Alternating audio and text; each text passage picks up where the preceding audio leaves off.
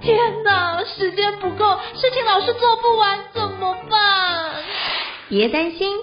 就让高校人生商学院每周陪你充充电，找到方法不抱怨。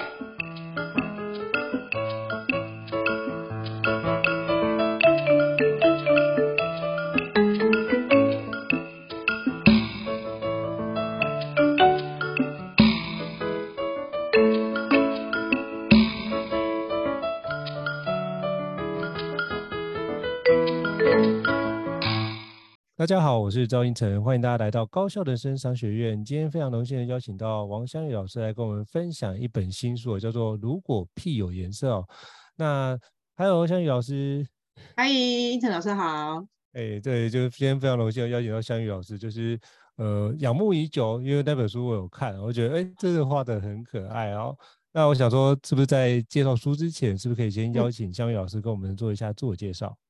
好，各位听众朋友，大家好，我是香鱼哈。然后你可以想象，就是那个那个日式料理里面那个烤香鱼的香鱼哈。那我我自己的背景其实是一个呃幼教老师，然后离在幼教现场工作了很长一段时间之后呢，然后后来自己出来创业。那现在的角色比较就是专门做幼教相关的培训，或者是一些亲子讲座哈，跟家长的一些互动。那因为出了这本书，所以又多了一个。这个小身份哈，叫做绘本创作者哈。不过刚刚胤丞老师说那个画风很可爱哈，那我是写故事的人，那画故事的人是另外有另外的绘者。嗯嗯，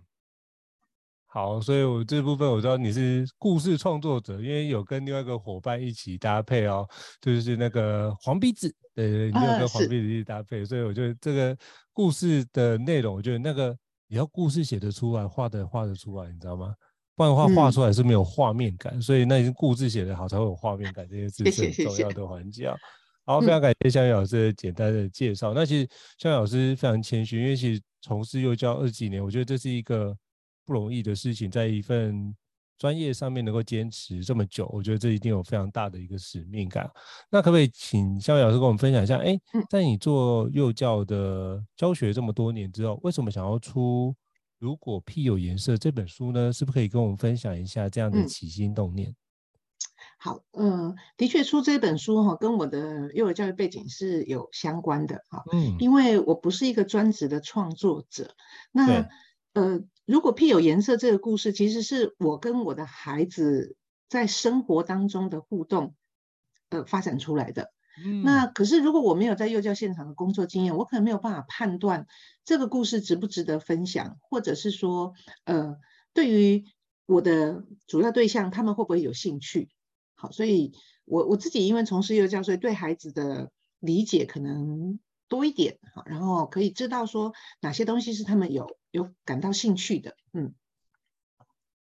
所以你就透过这件事情去了解，哎、嗯。这个东西应该是孩子比较有兴趣，因为过去的接触，所以觉得哎，这些事情孩子会觉得这个很很好玩，然后通过好玩的部分开始跟你对话，就这样子。我觉得这有有一个部分是因为我也自己也觉得蛮有趣的，好，就 是我我可以这很重要。对，我大概分享一下我这个故事是怎么来的哈。其实那是我是我们家小孩很小的时候，然后因为我们家住在九楼，所以我每天进出都要搭电梯。嗯，然后我搭电梯的时候，就大家都知道嘛，电梯里面进去呢，就是会有一种场景哈，就突然有人在里面放屁，对，啊就就，然后这时候大人就会面面相觑，就是哎，不是我，不是我，哎，假装很忙啊，划手机啊，干嘛干嘛的，对。那小孩不来这一套啊，我们家小孩说，马上有人放屁耶，然后心里想说，我知道，我知道，我也有听到，瞬间变得很尴尬，对不对？对，他就很大声，很尴尬，然后他还不停哦，哦，他说很臭呢。我说我知道，你可以先不要讲了吗？然后电梯门，我们家一到电梯门一打开，哇，我咻一下就赶快冲出去。啊，然后回到家的时候呢，他就跟我说：“妈，刚刚真的很臭哎。”我说：“我知道，我也有闻到。”好，然后我就说：“嗯，可不是我哈。”然后呢，他就说：“如果屁有颜色，我就知道谁放的。”嗯，呃，其其实就是因为他的这一句话，然后我觉得就。很有趣啊！那我们在家里面就跟小孩子就是东、嗯、东扯西扯哈，就是反正就会很无厘头哈，然后就开始想那那那屁可能会有什么颜色什么颜色。不过当时他还小，我就是只是记得这件事情。嗯，是是已经这么多年了，经过了大概十几年了，其实我才突然某一天灵光乍现，觉得我应该把它写下来。嗯，嗯对。所以觉得，喂、欸，所以你到这十几年后还会记得“如果屁有颜色”这几个字，我觉得也蛮厉害的。嗯，因为通常那个对话，你通常会容易，哎、嗯欸，就是当下的对话，你就会忘记这件事。对，所以也我觉得也是因为十几年后我还记得这件事情，所以让我更加肯定，那这件事情或者这一个情节或这一个这一个事件，它是值得被，它是值得被记录下来的。嗯嗯。其实我觉得这件事情是一个非常有趣的。其实我在时候看说，哇，但屁有水果，我也想，那到底那个班长到底吃了些什么东西？欸、我就开始想这件事情，想对，不是，因为我之前有就看过，就是有有有一些类似的，我想，哎，这个部分可以让我想象一下。啊、那我就问我们家女儿，她说，嗯，那她可能吃了什么什么？我说，那只有这些吗？可能还有什么什么什么什么？我、嗯、就开始去想象她前一天到底吃了什么。我觉得这件事情也是一个。帮助他回忆或记住某个很重要的一个点的一个环节，比如说像他就把香菇，因为香菇不太能消化嘛，嗯，他就把香菇取名叫 “See you tomorrow”，就是明天见。嗯，对，金针菇好像也叫 “See you tomorrow”，对，就吃下去之后，明天就看到金针菇，明天会再看到它。“See you tomorrow” 又再见了，我想，哎，这个是一个蛮有趣的过程，他就从里面去，呃，给相关的命名，然后觉得，哎。这就是一个蛮有趣的一个过程，嗯，所以我觉得在看那本绘本，就觉得哎，会会心一笑，就觉得哎，这个区块我们家有类似的场景会发生，我觉得蛮有趣的。对，对，就是我我觉得刚刚胤丞老师有做了一个很好的示范了，就是很多家长会问我说，哎，那我要怎么跟孩子读这本书啊？嗯，那刚刚胤丞老师的分享里面就提到一个，就是书里呃，他的屁的颜色跟他吃的东西其实是有关系的，是，就是书里面的设定是这样，所以。嗯你你就会从这里开始跟孩子有很多的连结，好，然后我就问他想象说，哎，红色的屁，那红色的屁可能是他吃的什么水果，什么水果？然后我觉得这个部分就是第一，当然是亲子互动嘛，你就增加很多话题。嗯、然后第二个就是你可以让孩子去联想，然后扩充他的生生活经验啊，对于这些食物的外观、颜色哈，甚至包含到他可能在身体里面消化的状况，所以这就变成是这本书它很适合用来跟。呃，跟孩子做很多的讨论也好啊，或者是联想啊，这种，我我觉得这是他其中一个很棒的价值。嗯嗯，我觉得这是非常非常棒，因为觉得其实读绘本很重要一个部分，就是要让读的人在读的过程或读之后要有一个想象空间。我觉得那个想象空间不能写死，嗯，那比较像是一个破口，就是我透过这个方式可以切进去另外一个世界，那就会在阅读过程。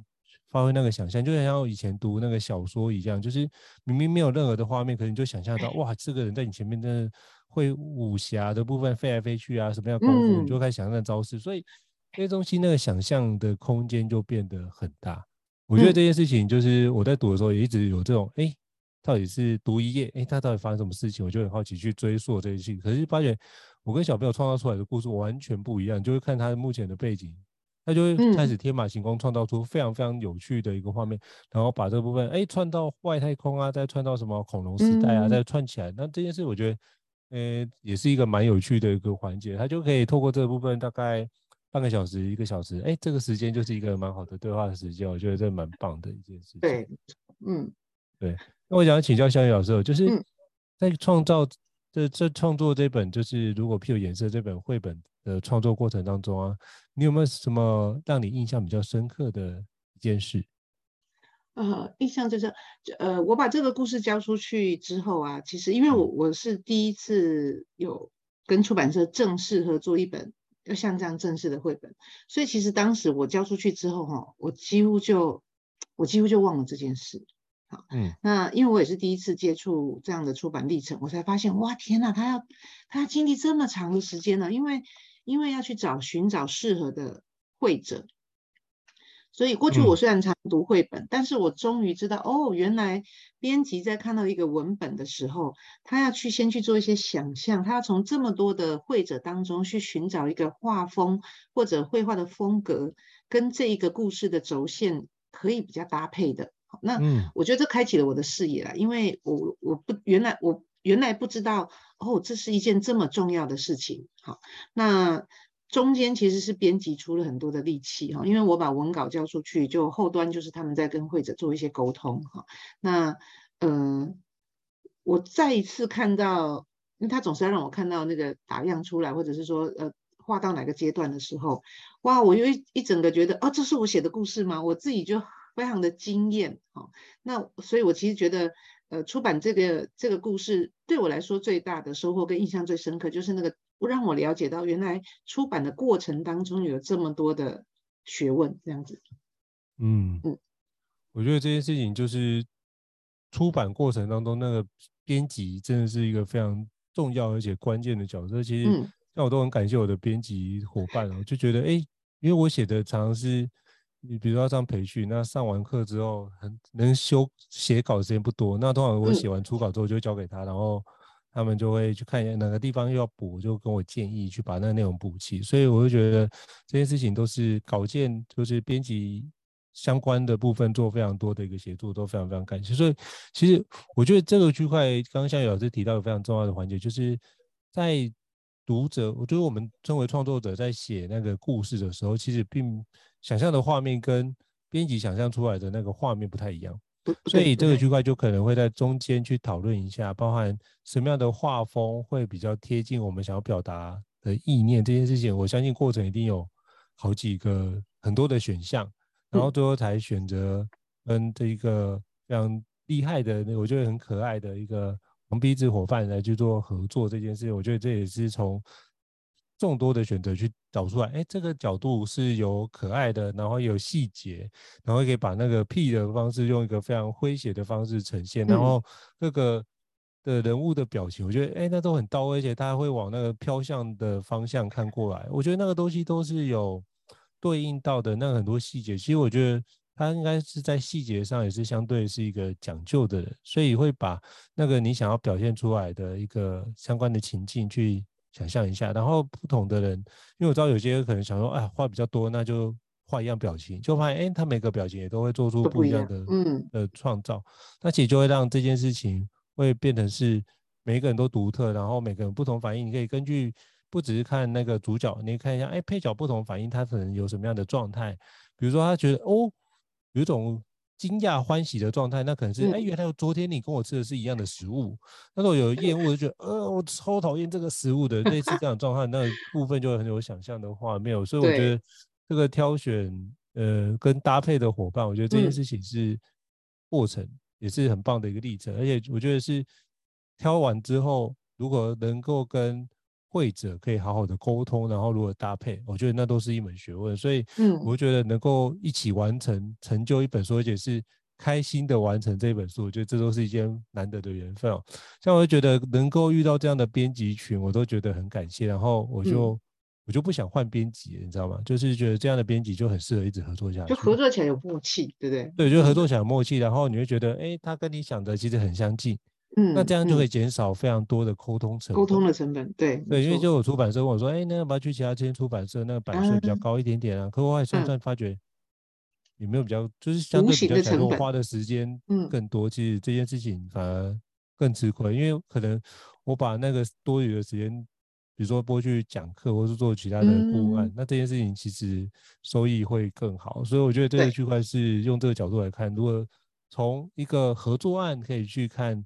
呃，伙伴的部分的连接，或是在跟笔者创作的理念是不是合适？我觉得都是一个很好的试金石哦。非常感谢香玉老师的分享。那想请教香玉老师哦，就是在创作这本《如果屁有颜色》这本书的时候，你最享受的事情又是什么？然后你觉得相对最大的挑战又是什么？嗯，我我觉得最大的挑战哈，我先讲最大的挑战好了，因为呃，我写完这个故事之后啊。我我才更深刻的感受到说，那个故事绘本的文字都很少，对，啊，可是它这么少的文字要要承载完整的讯息量的时候，其实是很难抉择的。就是你说多了又太多啊，然后文字不够呢，讯息又。不够好，所以我觉得对我来说最大的挑战就是在那个过程当中去安排我要用多少的文字来叙述这个故事，然后既能够保保有读者在这个故事的想象，但是又能够让他从文字当中得到他该有的、该该得到的一些讯息。当然图很重要，因为其实很多故事是在图里面，很多细节是在图里面。好，所以他又再次回到就是那个文图之间的的搭配。那我我自己在这个过程当中，我认为那个是我初次在创作绘本上面也是最大的收获，但是也是最大的挑战。好，然后享受哦，就是我最享受的事情其实是出版之后，就是我出版之后，嗯、就是这些书就会可能透过不同的管道，然后到不同的朋友身上，然后这些这些朋友都很有趣，他们会把他们跟孩子。读这本书，或者他的孩子在读这本书的一些状态，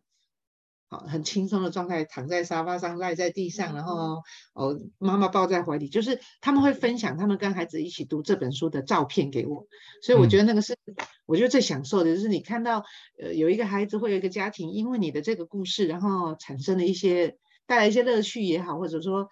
帮他们创造一些不一样的时光，我觉得那个是对我来说。嗯，最享受也是最大的回报。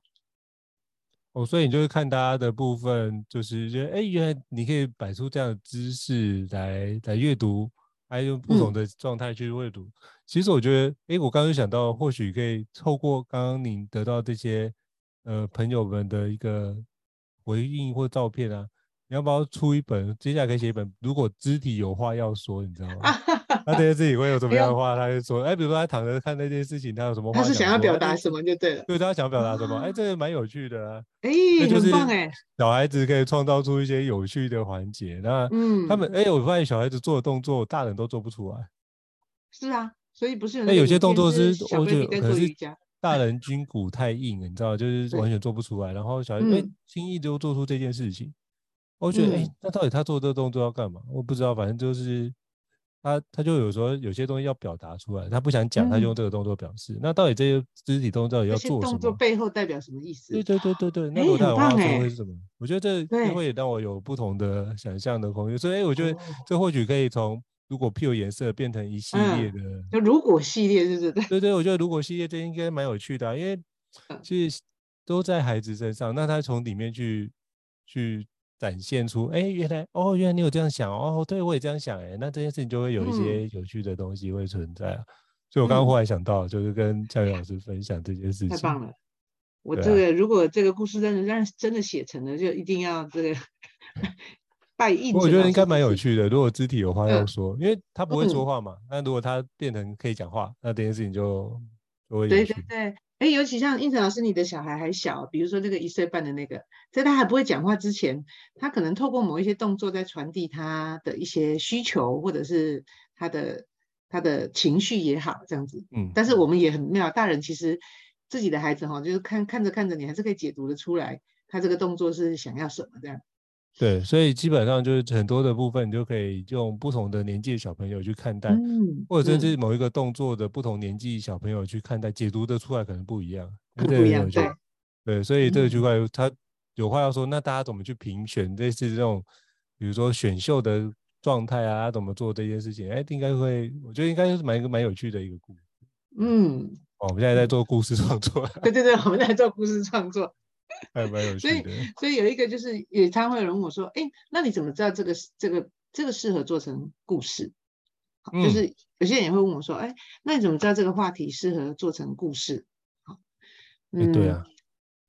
可因为因为其实绘本啊，绘本如果真的要认真分类，它还可以分很多不同的类别。好，有有一些是比较呃深入一点情绪层面的，有文化层面的，当然也有像这种就屁有颜色这种比较无厘头的。所以其实。我我我觉得就是这么多不同的读者哈，最终还是回到，我觉得还是回到创作者想要说什么。就如果你觉得这个东西你这个话题你觉得很有趣，然后先不用去想我的读者在哪里，哈，就是我想人人总是也会有一些共通性的地方。假如这个这个部分引起你的共鸣。那我相信一定会有某一个部分或者某个层面的人对这个话题也是会感到兴趣的，好，所以我我我觉得生活当中可能很多东西都可以拿来写成故事，只要只要你的想象力可以到那里。嗯，所以我觉得其实基本上大家不用担心说这个故事要给谁看，我觉得起码你写这个故事出来，你第一个最重要的听众或是第二个最主要观众就是自己啊，所以我觉得这个东西起码让自己写出来，觉得自己很有感。这就是最重要一件事，就是之后的部分再去做后续的调整跟优化，我觉得就可以了，或者是再用扩写的环节，所以不用担心这个故事会没有人看，因为你就是最好的一个听众跟读者，我觉得这个可以用在这个角度去看。那你说怎么判断？像我自己都写的是哪些东西对我来说是有感觉或感受的，我觉得这很重要。就是如果你写的内容对你来说自己是没有感受的，你也写不下去，你写的没有感觉。所以你可能只是一堆文字的拼凑，但是对你来说不会有任何的成长。所以我觉得这件事情是很重要，就是你自己要感受，然后再是有没有想象的画面。那我觉得就是逍遥老师，如果屁有颜色，我光读这个书名，我就很有想象画面。我就还没看书之前，我想到，那如果我吃臭豆腐的话，那我的屁会是什么颜色？什么颜色？对对，那我就会想象，哎，那这件事情，那如果今天吃，比如说。辣的话，我可能就想象红色的部分，红色，嗯，对，或者是很多其特殊的颜色就出现。嗯、那再就是它可能，比如说那可能出现是颜色，那会不会出现类似什么，类似那种榴莲那种尖刺的形状？哦，这个部分就会非常的刺激，也就把它展现 出。对，那我觉得这个部分你可以有，如果屁有颜色，这是一个，那你会不会有一个系列是如果屁有形状？那这个形状是长成什么样的形状，或者什么样的一个画面？我觉得都非常非常好好玩啊！天哪，对，这太有趣了，对 对，所以我觉得这个区块链或许可以用不同的角度，哎，颜色，那接下来就是用形状，形状，对啊，我觉得这也很有趣啊。像我们家孩子就说，哎，你觉得那个辣辣的或者痛痛的感觉像什么？他就觉得很像那那个什么被马里欧的那个库巴打了一拳的感觉。所以我觉得这也很有趣，他就想象说，哎，是是这个，然后或是比如说，那你觉得那个什么辣辣辣是怎么样？他说很像被那马里欧赛车撞到哦，所以就很多种同同一同一个状态，每个人的感觉跟想要描述出来的样子不太不太一样，不一样。所以这件事情就可以用不同的部分，哎，原来你可以这样想，嗯，原来是可以这样想。所以我觉得这件事情其实是蛮有趣的一个环节。所以我觉得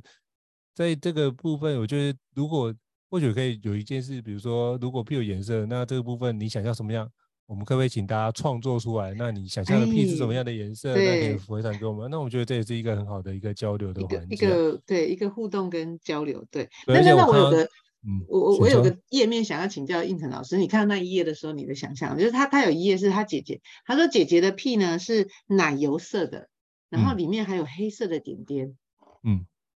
我想象就是前天吃的那个。香草冰淇淋啊、哦，所以你想到的是香草冰淇淋，然后上面是香草冰淇淋很好，不是有那种香草夹去做的，那做的一点点，那种就是非常非常高级的。嗯嗯嗯，对他可能前一天去吃了非常高级的餐厅，香草冰淇淋，对对，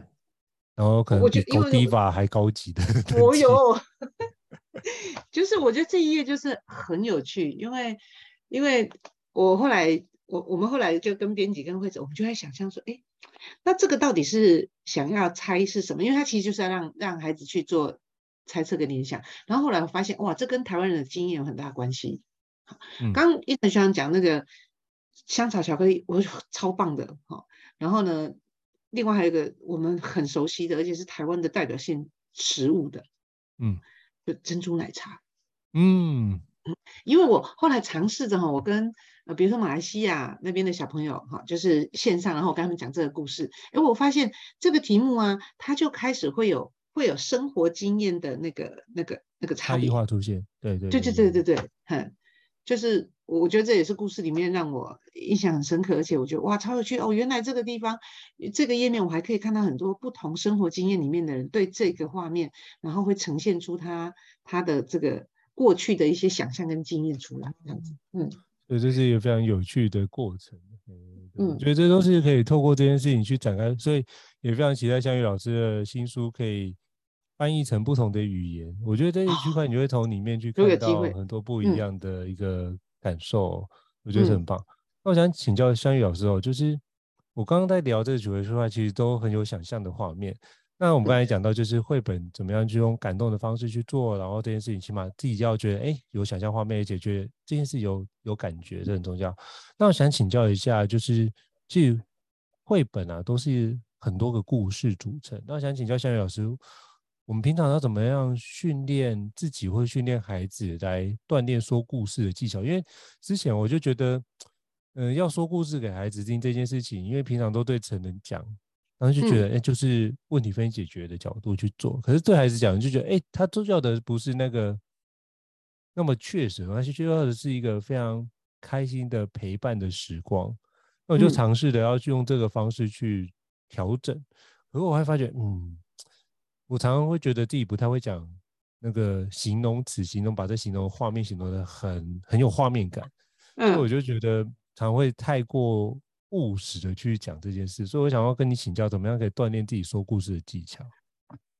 说故事的技巧哈，但你要如果要很严肃的说，其实说故事的技巧有它的，有有也也有它的那个，所以我们讲说故事的公式啊，哈，先有一个什么样的，呃，最最最早我们就是什么起承转合，就跟你在写作文一样哈。那再来就是可能有一些呃。创造什么样的转折哈，然后要要有一个什么样的任务哈，然后这中间你怎么样去突破那个转折？不过我觉得应成老师现在问的是比较是我们如果今天对孩子好，对小朋友，然后怎么样说一个让他会有感觉的故事？我我自己的经验哈，就是是这样，我我从家里面跟我在学校里面带孩子的时候，呃，我我自己摸索出来的是，我会先从自己生自己生活当中的故事。好，我我举个例子哈，比如说，呃，我我先生是一个很皮的小孩，我都常常形容，如果他现在现代现代的话，如果现在是小孩子，可能就会被老师通报说这个哈，可能要去检测一下是不是有什么过动或什么的。那他脑脑筋很灵活，然后他但是他也很好动，然后我们又住在乡下，所以他身上会有很多的疤，就受伤之后留下来的疤痕。那小我们的孩子小的时候，我就是负责拿绘本讲故事。然后换到他讲故事的时候呢，嗯、他他他他不拿绘本的，他就开始把他自己当成是一本绘本一样，他就开始跟他孩子说：“现在你看这个疤哈，这个疤就是我小的时候啊，然后呢，我就去做什么什么什么，然后呢就怎么样怎么样怎么样，然后就留下这个疤痕。好，就然后孩子就会印象很深刻哦。下一次再轮到他的时候，小孩就会指定我现在要听那个手上的那一个疤，或者是小腿的那个疤哈，或者是脚趾头的那个疤，那。我自己在观察，我在旁边观察他说故事的这件事情，就是，嗯，第一个是他会描绘出一些画面，好，也就是我们刚提到，就是我们要让孩子在听故事的时候自己有一些想象嘛，但是你要给他足够的线索去描绘画面，可能要有时间啊，或者是地点啊，然后人物啦、或者是这一个场景里面还会有哪一些物件，好。然后提供这些元素，让孩子去做一些想象。那越是他身边，要么就是很远，所谓的很远，就是那种很科幻的、很超越现实的那些角色，什么超人啊，什么那些。好，那要么就是很接近他的生活里面的，自己的家人也好，或者说生活经验里面可以碰到的这些角色的。我因为我发现这这个部分会是很容易吸引到小孩子的。然后最重要是结尾。就是那个结尾的部分，当然有几种情况，有的人会设计开放性的故事尾结尾，就是呃可能会孩孩子也可以自己接，那这个故事你要怎么样结尾？哈，不过通常来说，对孩子的故事里面，最后可能都会是以 happy ending 为主。嗯，好，尤尤其我有时候在幼儿园跟孩子讲绘本故事，然后我会故意把那个那个呃。结尾的地方留着，问小朋友说：“那你们觉得等一下他们会不会相遇啊？你觉得他们等一下会不会找到自己想要找的那个东西呀？”很多孩子就会跟我说：“当然会啊，老师，这是给小孩听的故事诶。”所以你就会发现，哦，原来对孩子来说，故事要有一个 happy ending 才能够好像有一个好的收尾。那我觉得这是对小孩啊，那当然对大人就是另外一件事情。好，所以这个大概是我自己从生活当中看到，嗯，说故事这件事情。的一些状况，但我觉得如果是要讲大人的说故事，哈，就是我可以推荐大家另外一个很有趣的事情，哈，就最近未来会有一款桌游，哈，那它是台湾说故事的大师哈，许荣哲大师跟欧阳老师、欧阳立中老师他们两个人合作设计的一款桌游哈，就是教你怎么样说故事的。那也许下一次这个胤丞学校的 节目当中，也可以来谈谈这个怎么样让你成为一个说故事的高手这样子。嗯嗯，好，非常感谢小雨老师的分享，我觉得很重要。你刚刚提到一点，就是要留个空间让孩子对话，我觉得很重要。因为其实像之前我刚才讲故事，觉得哎。就是故事，我就整本把它从头念到完，然后他就觉得，爸爸你只是照上面这个文字念，然后呢，我说那不就念完了？他开始就觉得，哎、欸，就这样，他，他没有参与到，他没有参与到，所以我就跟他说，嗯、那你想要怎么参与？我就念一段，哦，那他就现在就是让他可以参与一段。嗯，那你觉得这只，比如说看到一只呃怪兽的整怪兽的房间要整理，类似这样的故事，他说，嗯，那你觉得这个怪兽的房间有乱吗？你觉得它哪个地方乱？嗯，我就讲一下，啊，这个地方乱，然后我就有时候比较调皮，就跟他说，哎，那你看一下你的床有没有乱，我你的书桌有没有乱，就把他引导到先拿上，他就，哎，我现在不是在听故事嘛，我就在整理我书，然后我说没关系，反正就是偶尔跳出去一下再跳回来，其实也无妨，所以他现在就比较觉得这件事情比较有趣一点点。其实很多故事哈，它的目的或者是说创作者可能不是这个目的，但是使用或诠释的人就会觉得，哎，我可以用故事来让孩子产生一些连接跟影射，有没有哈？然后呢，但他又不觉得那么有威胁，他不觉得那么说教，但是他可以把他的心境跟故事里面的角色跟情境做一些同理，好，然后做一些经验的延伸，就像您刚讲的那个故事在讲整理房间。啊，你平常也希望孩子整理房间，可是你直接叫他去整理房间，他就觉得好烦哦，又来了。对。但是你讲完故事之后，哎，我们像那个恐龙的房间一样，我们也来怎么样怎么样怎么样？哎，他就觉得我今天好像在玩游戏。嗯，哎，对。好，我就那时候我记得什么，就是请他翻到哪一页，你觉得你的房间想要长哪个样子？嗯，哎，那我们试试看，可不可以变成跟这个变成那样？对对对对，我们就让他尝试看看，就说，哎，我们来玩个游戏，哎、嗯，我们来计时，如果你这个计时时间能够完成的话，我们就来玩恐龙大。类似这种东西，就大家有个 bonus，他就比较愿意去做这一区块。我觉得这是蛮好的，所以要感谢香玉老师分享，就是很重要的一点，就是让孩子有参与的空间，然后彼此能够对话。我觉得这就是一个说故事。其实说故事重要是创造一个良好的亲子互动跟良好的亲子交流时间，所以这才是目的，而不是嗯。手段哦，所以我们要把这个故说故事只是一个搭配的一个方式，把这做好。嗯、好，非常感谢香玉老师的分享，很多东西都可以展开。那再也就是想请教小雨老师，就是像这本书如果配有颜色，你会建议家长可以如何运用在亲子互动或者引导孩子阅读？那我觉得可不可以请您跟我们分享一下，就是嗯、呃、这么多的家长或者亲朋好友给你回馈，你会跟我分享一下你几个印象比较深刻的一个互动的方式，嗯、好不好？好，我我们分两个两种情境哈，一种就是纯粹享受故事的乐趣，好，所以呢，大概就是像刚刚应成学长分享这样，跟你孩子一起从画面当中或讨论或念里面的文字，然后呢，去看看图里面的细节，哈，就是把它当成是一个载体哈，然后。呃，成为亲子之间一起聊天也好，或者是互动的一个工具，哈，这是一种一种方法。那当然也有比较严肃一点的，尤其如果今天我的读者是老师的话，好，他可能是幼儿园老师或者是小学低年级的老师，他想要透过这个故事来跟孩子探讨一些跟身体保健比较有关系的。那一样就是讲完这个故事之后，书的最后，我们设计编辑这边也设计了一些一连串的，就是关于屁的一些知识小学堂。好，比如说，可能有的孩子会说，哎，为什么会放屁？那狗也会放屁吗？动物也会放屁吗？好，好，他可能会对这有好奇，或者是说，一天要放几次屁？那如果我都不放屁，会怎么样吗？好，然后为什么屁会有味道？好，然后有没有吃什么东西很容易放屁？就是关于这种，呃。比较实际的身体保健的，或跟呃营养健康有关系的，它也可以成为是另外一个在阅读之后的一些延伸，或者是当成家长的这个你的秘籍哈，因为有可能你在讲故事的时候，小孩就问你了，嗯，好，那那就是当下被问到要有有点准备哈，所以你可以先看看后面这些内容，然后再回头来跟孩子做一些互动，是孩子问你的时候，你的你的这个。答案库，还是说你也可以把它变成是一个题目，然后换我们抛问题给孩子去思考。所以我觉得它有几个不同可以运用的方法。嗯，好，非常感谢香玉老师跟我们分享。我觉得哎，这几个区块都很棒。我刚刚想到，哎，你说动物的屁是怎么样？或许这又是另外一本创作的一个来，对对，就是你可以再写。我觉得这个系列你可以写好多本，应该都会有非常多有趣的环节。嗯好，非常感谢香玉老师跟我们分享这本非常、嗯、如果屁有颜色这本非常有趣的创作绘本哦。那最后是不是可以请香玉老师跟我们分享一下？哎，那您现在也是专职的讲师哦，嗯，那可以跟我们分享一下到哪个地方可以去知道香玉老师有一些相关的课程资讯呢，或者怎么样有什么样亲子讲座的环节，可以跟我们分享？我觉得这件事情就是香玉老师分享很精彩，我相信很多家长也会觉得，哎，怎么样可以邀请香玉老师来分享？是不是可以请香玉老师跟我们介绍一下？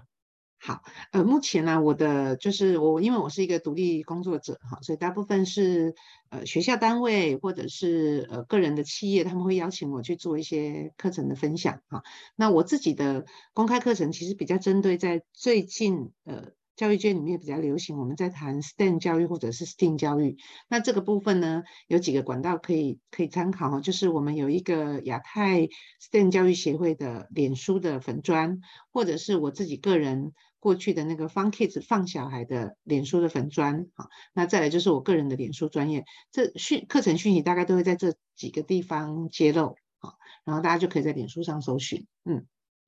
好，非常感谢香玉老师的分享。我到时候把这相关资讯呢放在就是这一集新书访谈的一个节目的相关资讯里面。大家如果找香玉老师相关资讯，都可以在里面找寻，好吗？那再次感谢香玉老师接受我们今天高校人生商学院新书访谈的呃采访哦。那也如果各位听众觉得高校人生商学院听起来还不错的话，欢迎给我们在平台上面五星按赞哦。非常感谢各位的一个回馈。那如果这个部分呢，有觉得一些内容也很好，也欢迎分享给你的亲朋好友。我觉得这件事情就是知识是可以传递，而且可以分享，是一个非常好的一件事情。那如果有任何想要听的主题或想要听的书，都欢迎在下面留言，都让我们知道。那我们再次感谢香玉老师，也希望下次可以有机会跟大家见面哦。期待下次会本的创作。谢谢，谢谢英子老师，谢谢，拜拜。各位听众朋友，拜拜。高校人生商学院。掌握人生选择权。